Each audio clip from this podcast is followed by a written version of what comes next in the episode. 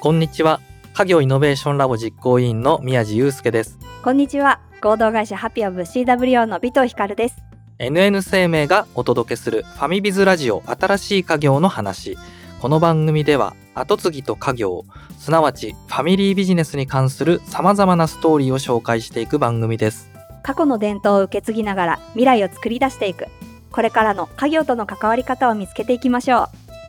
さて今回と次回にわたってテクノツール株式会社代表取締役の島田慎太郎さんをゲストにお招きしテクノロジーで切り込む福祉課題への挑戦をテーマにお話を伺います。さあ始めてまいりましょう。ファミビズラジオ。新しい家業の話スタートです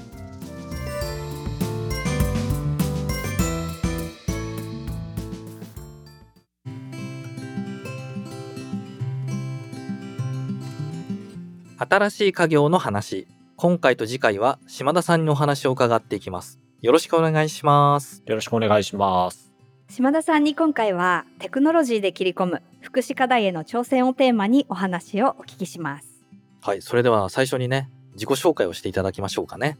テクノツール株式会社代表の島田と申します。私はですね、キャリアとしては大学を出た後に電子部品のメーカーで3年間、まあ、法人営業っていうのをやってまして、で、その後2012年にテクノツール株式会社に入りました。で、2021年の9月から代表取締役を務めています。テクノツールっていう会社はですね、1994年に私の父が創業しまして、当初からこの障害のある方々をテクノロジーを使って支援しようということをやってきた会社になります。会社ができた当時、Windows 95が上陸してくる、インターネットにアクセスできる時代が来るみたいな中で、体が不自由な人たちでもコンピューターさえ使えれば社会とつながったり仕事ができたりできるだろうと。ただその時にマウスとかキーボードっていった入力ツールがもっと多様性がないとそういう人たちが使えないんじゃないかっていうことでいろいろな入力デバイスを開発するというところから本格的な事業が始まりまして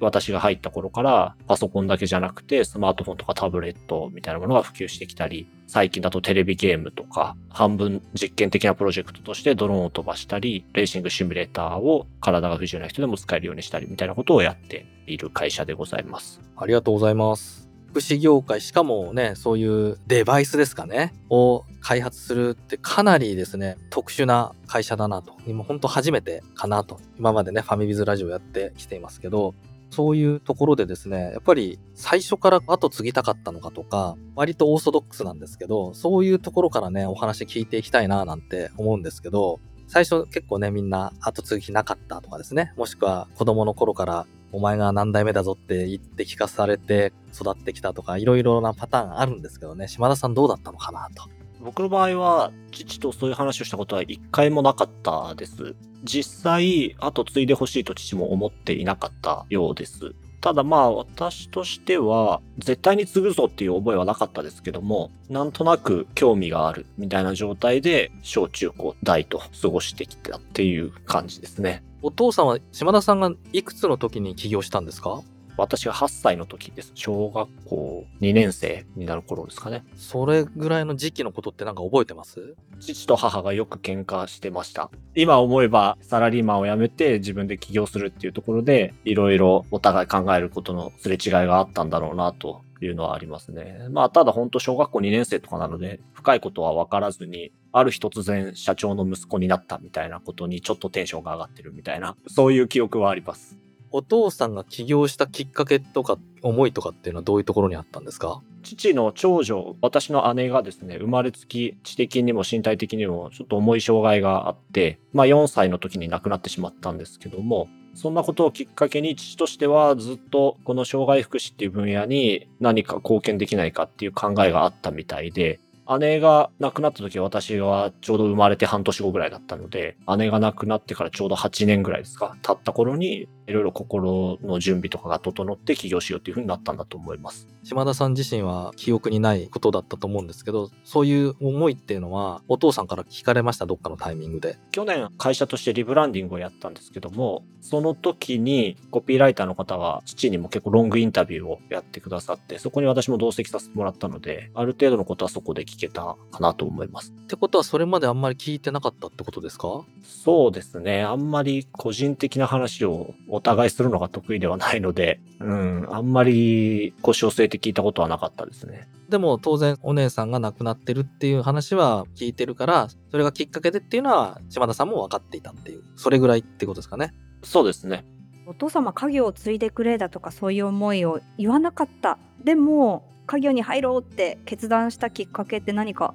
あられたんですか？もともとぼんやりと自分のキャリアの選択肢として家業に入るってことは考えてはいたんですけども、具体的な時期とかは一切考えずに就職活動をして、普通に就職して、で、いざ仕事を始めてみると結構面白いなと感じるようになって、経営っていうことにもなんか少しずつ興味が湧いてきてですね、自然とテクノツールやってみたいなっていう思いが強まっていってたんですね。その3年間のサラリーマン生活の中で。そうこうもやもやしてるうちに2011年に東日本大震災が起きて、震災が起きた時私は社会人生活2年目の終わりを迎えた頃でしたけども、本当に人生いつ何が起こるかわからないなというのをすごく目の当たりにして、だったら、まあ、もやもやしてることがあるんだったら、とりあえずやってみればいいんじゃないかなみたいな、ちょっとした開き直りみたいなものがあって、父に初めてテクノツール入りたいんだけどっていう話をそこでしました。新しく自分でやろうっていうようなことよりはお父様の会社にやっぱり興味があられてそこでやろうかなって思われたんですね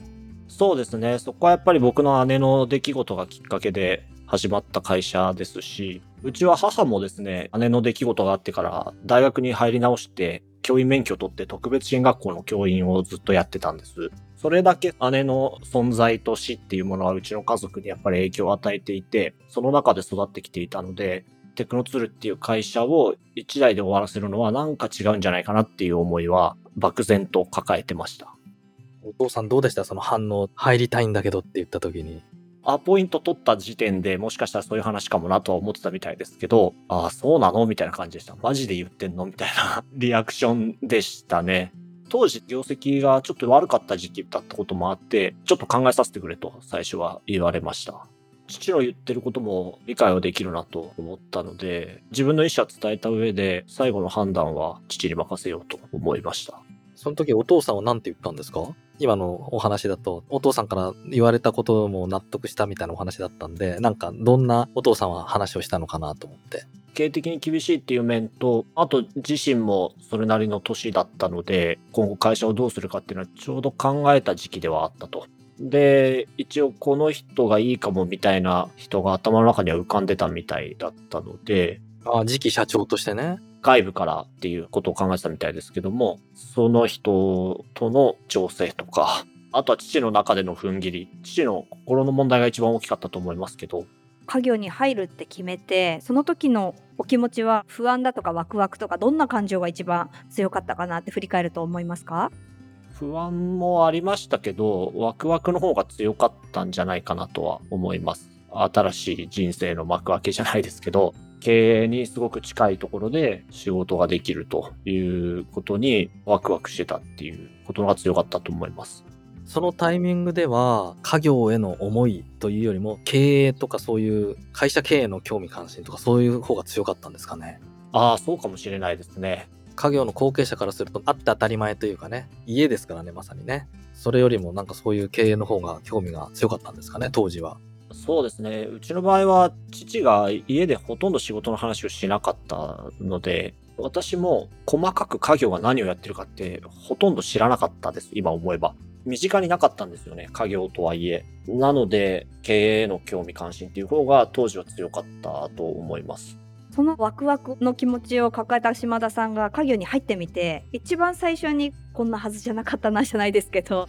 直面した課題って何だったんですか？こんなはずじゃなかったっていうほどのギャップはなかったですが、確かに構造的に儲かりづらい事業をやっているなっていうのはよくわかりました。で、その中でまがいなりにも3年間法人営業をやってきた僕からすると、販路の弱さと提案できる商品の数の少なさっていうところが、ま、ちょっと気になったので、まずはそこから手を入れたっていう感じですね。ああ、じゃあ戻って、いきなりそういうところから改善っていうとあれですけどね、着手していったんですね、島田さん自身は。ちょっともう10年ぐらい経ってるので美化されてる気もしますけど、もちろん業界のことを学びながらいろいろな人に父に顔をつないでもらったりしながら見えてきた課題であって、で、当時ちょうど新しく売り出そうと思っている商品があったので、それをてこに販路開拓とか、当時その外に売っていこうっていうメンバーすらいなかったので、いわゆる営業メンバーみたいな人すらいなかったので、まあ、まずはそこを僕がやろうということで、展示会への出店をやったりとか、新しい販売店さんと関係を作ったりとかみたいなことをやってました。さっき儲かりづらい構造みたいな話があったんですけど、それってどういうことかなと。僕らがやっている商品っていうのは一般的に福祉用具とかって言われるんですけど、個人の方が買う場合に、基本的には国からの補助金みたいなものを使って皆さん買われるんですね。なぜなら、そんなに生産台数が多くないので、1台あたりの料金が自然と高くなってしまうと。どうしてもスペシャルなものなので高くなってしまう。で、それを全額自己負担は確かにしんどいので、国の方である程度の補助制度っていうのは作っていて、皆さんそれを利用して買われるんですが、メーカーのとか販売する立場からすると、その金額が決して十分とは言えないんです、そもそも。上限額がもう決められてしまっているので、その中でやりくりするしかなくて。っていうことは、ユーザーのために動けば動くほどこっちとしては損をするっていう構造になっていて、それ今でも変わらずなんですけども、そこが一番根本の理由だと思います。入社の時の商品、さっきも新商品ができたタイミングみたいなお話あったんですけど、どんな商品売ってたんですか？その商品は、ちょっとコンピューターの入力支援とは若干違う商品なんですけど、アームサポートというジャンルで、腕の筋力とかが弱ってしまった人とか、腕に麻痺がある人たちが、その限られた自分の筋力とかを使って大きく腕を動かせるようにアシストするっていう器具で、で、これが元、入力デバイスとかとはちょっと違う補助金みたいなものが使える商品で、もうちょっと額が、金額が大きいっていうこととか、あと、その商品はヨーロッパとかアメリカでは割と普及しているんですけど、日本ではないようなものだったので、これはいけるんじゃないかなと思って注力してました。そこから入力デバイスの領域に行かれたきっかけってあったんですか？何か入力デバイスはもともと、素業が入力デバイスをやっていて、ずっとやってきていたんですけど、当時は自社開発がメインで、で、僕が入ってから、もうちょっと入力デバイスの提案の幅を広げたいなと思って、輸入を本格的に始めたんです。市場のパイは小さいんですけど、個別性の高いニーズがめちゃくちゃあるっていうのが、僕らが関わってる方々のマーケットの状況で、で、その個別性の高いニーズに全部自分たちで開発してたら到底投資回収できないので、一方で世界に目を向けると、ヨーロッパとか北米には良質な入力デバイスみたいなものってたくさんあるので、そういうのをうまく日本に引っ張ってこようと、まあ、ローカライズして販売するっていうことをやってみようと思って、まあ、フィンランドとかイギリスとか、フランスとか、まあ、いろんなところから輸入して提案の幅を広げてきたっていうのが、まあ、僕が入力機器に対してまずやったことです。貿易じゃないけど、そういうところから入ってったんですか、島田さんは？僕としてはそうですね。島田さんがもともと法人営業で培ってきたからなのか、それともやっぱり必要だから本来貿易の仕事をやったことないけど、やるしかないよねだったのか、どっちだったんですか？経験はなかったので、後者の方が近いのかなと思いますね。僕、後継者の話、いろいろ聞いてるとね、基本やっぱ自分が得意なことっていうかね、できるところから広げていくというか、やっていくんですけど、会社の課題からストレートにね、自分がないスキルでも挑戦していくっていうのはなかなかないことなんで、すごいなと、純粋に思いますね。海外の製品を日本に持ってくるってどんなイメージなんですか？例えば展示会に出向いてこれを仕入れたいんだけどだとかそういう交渉をするわけですか？そうですね。僕が輸入した一つ目の商品はフィンランドの会社のものだったんですけども、それはドイツで開かれている展示会に行って、面白そうなブースがあったので、とりあえず行ってみて、ちょっとたどたどしい英語で日本から来てて、すごい面白い商品だからやりたいんだけど、みたいな感じで話をして、そこから始まりました。すごい行動力だなと思いますねえ、いきなりドイツに行こうなんて思わないかもな、俺。そうですよね。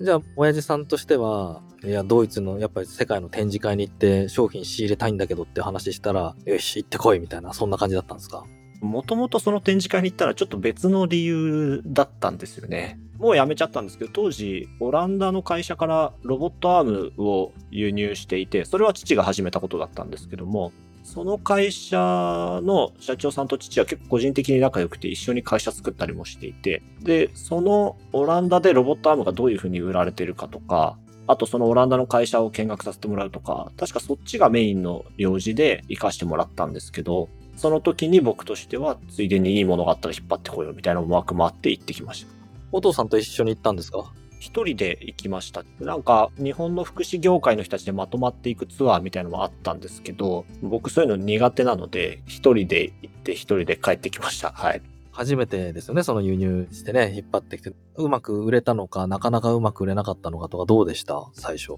最初は、やっぱり苦戦しましたね。まあでも、すごく運が良かったんですけど、現地の事情を分かってくれるメーカーで、まあ今も仲良く付き合いをやってますが、福祉制度を活用して購入する国っていうのは日本だけではないんですね。当たり前なんですけど。アメリカにはアメリカの制度があるし、ヨーロッパと一口に言ってもフィンランドとイギリスとドイツで全然その制度とか金額って違うので、そういう各国の違いみたいなものをちゃんと理解してくれるメーカーだったんです。ありがたいことに。なので、実績ができるまで1、2年かかった気がするんですけど、それも辛抱強く待ってくれましたし、日本の福祉制度に合わせた価格設定を特別に交渉したら特別に認めてくれて、それも今でも続いてます。最近さすがに値上げさせてくれって言われてちょっと値上げになっちゃいましたけど、そういういいパートナーが運よく一発目から見つかったっていうのは本当にラッキーでした。ってことはやっぱり日本って福祉制度に対する補助って薄いってことですかね？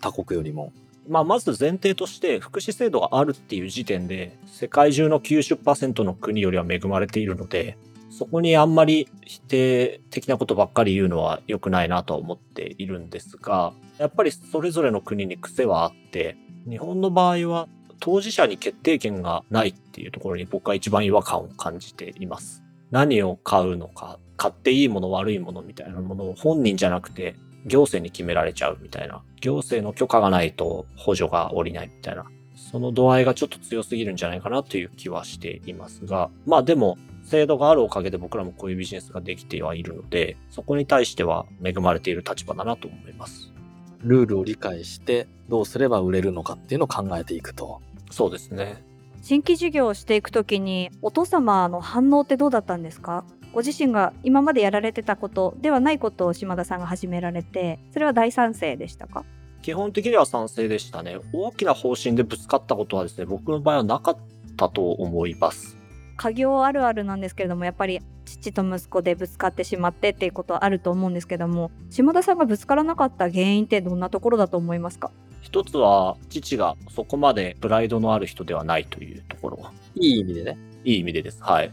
もう一つは僕がやろうとしてることも多分そんなに大冒険ではないんだと思うんですよね。父が想像を超えるみたいなことは多分やってないんだと思います。至って常識的なことしかやってきてないから反対されなかったんじゃないかなと思います。これは個人的には課題だとも思ってるんですけどね。あんまりジャンプするような取り組みはやってこなかったんじゃないかなと思います。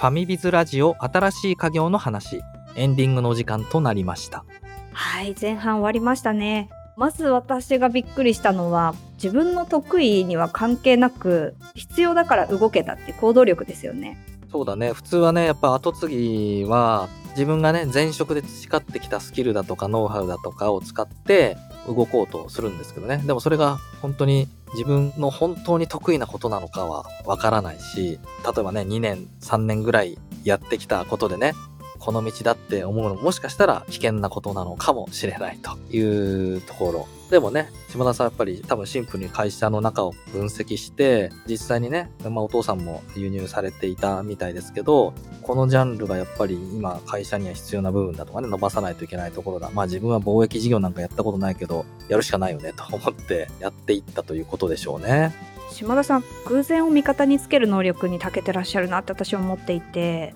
自分の能力もそうなんですよね。さっき宮地さんおっしゃった通りそれが得意かわからないですからね。ってところとそれから行った展示会でそれがメインではなかったけれどもいいものを見つけてきたっていう。偶然を味方につけるの上手だなって思いました。かなり分析力とかね、やっぱり高いんじゃないかなと思うので、いろいろ物事考えている方なのでね、結構もう割と無意識の中でも計算づくだったかもしれないですね。その中でもねツアーに行くのは大人数だとちょっと行きにくいからお一人で行かれたっていうね そんなところもありましたよね苦手もそうだろうけど、ツアーみたいなので言ったらね、自分が自由に、こっちだと思っても自由に動けなかったりもあるでしょうからね。そういう意味でもね、やっぱビジネス的にもそれが正解だったでしょうしね。そういうやっぱ行動力というかね、苦手というかね、あんまり自分の好き嫌い、襟好みせずに飛び込んでいくというかね、そういう部分すごい大事ですね。ですね。自分の生かし方お上手でしたね。